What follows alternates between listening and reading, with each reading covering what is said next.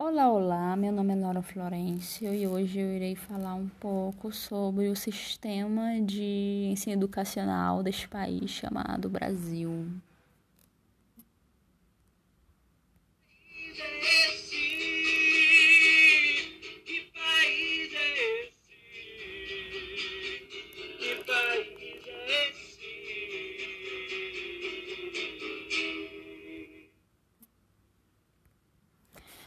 Então, uh, o sistema de ensino educacional do Brasil, para quem não sabe, ele é meio que dividido entre o ensino infantil, o ensino fundamental, o ensino médio e então aguardado ensino superior.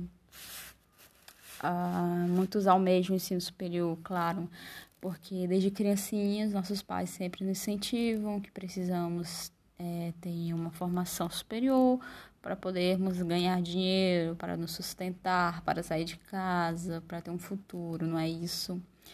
Uh, para falar um pouco sobre educação no Brasil, eu preciso falar um assunto um pouco chato. Vamos voltar um pouco aqui na Constituição de 88, onde existe uma lei, a lei de número 9.394, que fala sobre as diretrizes e bases educacionais.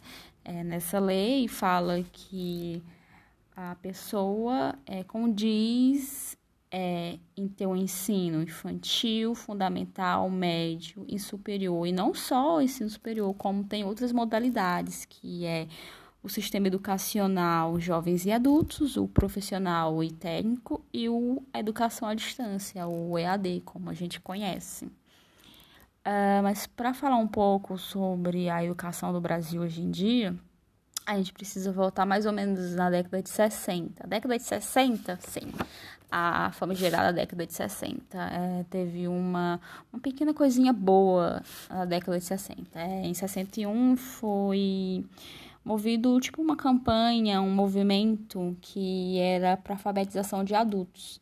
Eu acho que isso foi um ponto positivo nos anos 60, porque em 64 começou todo aquele sistema autoritário no país principalmente o sistema autoritário nas escolas.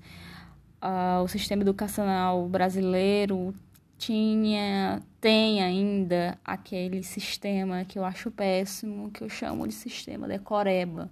Aquele sistema que o aluno, na, pelo menos na minha infância, nos anos 90, a gente chegava na escola, a gente tinha que ficar no pátio da escola, cantar o hino do Brasil, o hino da, do estado, indo da cidade, depois a gente tinha que ir em fila até a sala, se sentar e prestar atenção no que o professor falava. E o professor falava, falava, falava, falava, falava, falava e falava.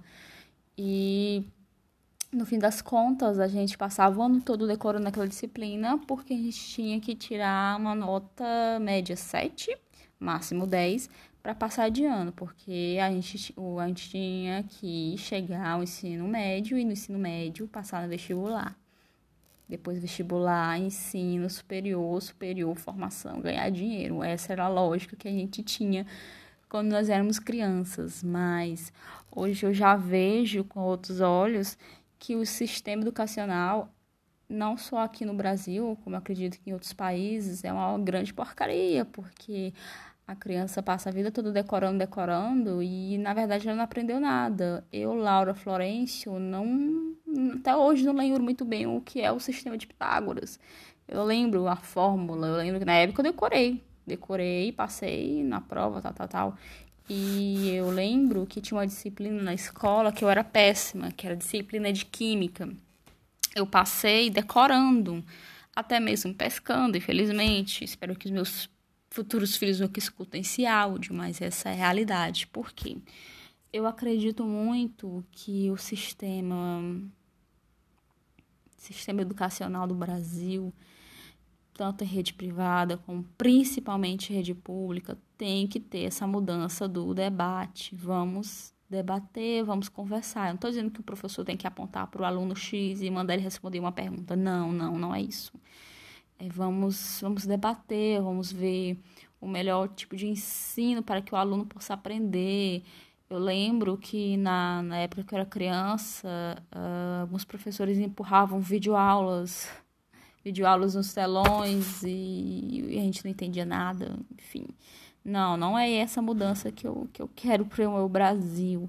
Eu quero realmente que os alunos aprendam, aprendam direitinho o que está sendo dito. E não só aprender, eu quero que eles tenham ideias, eu quero que eles debatam. Eles chegam um professor e falam, mas professor, é isso, isso, vamos debater. O professor hoje em dia, ele quer isso, ele quer que o aluno debata, converse, confronte.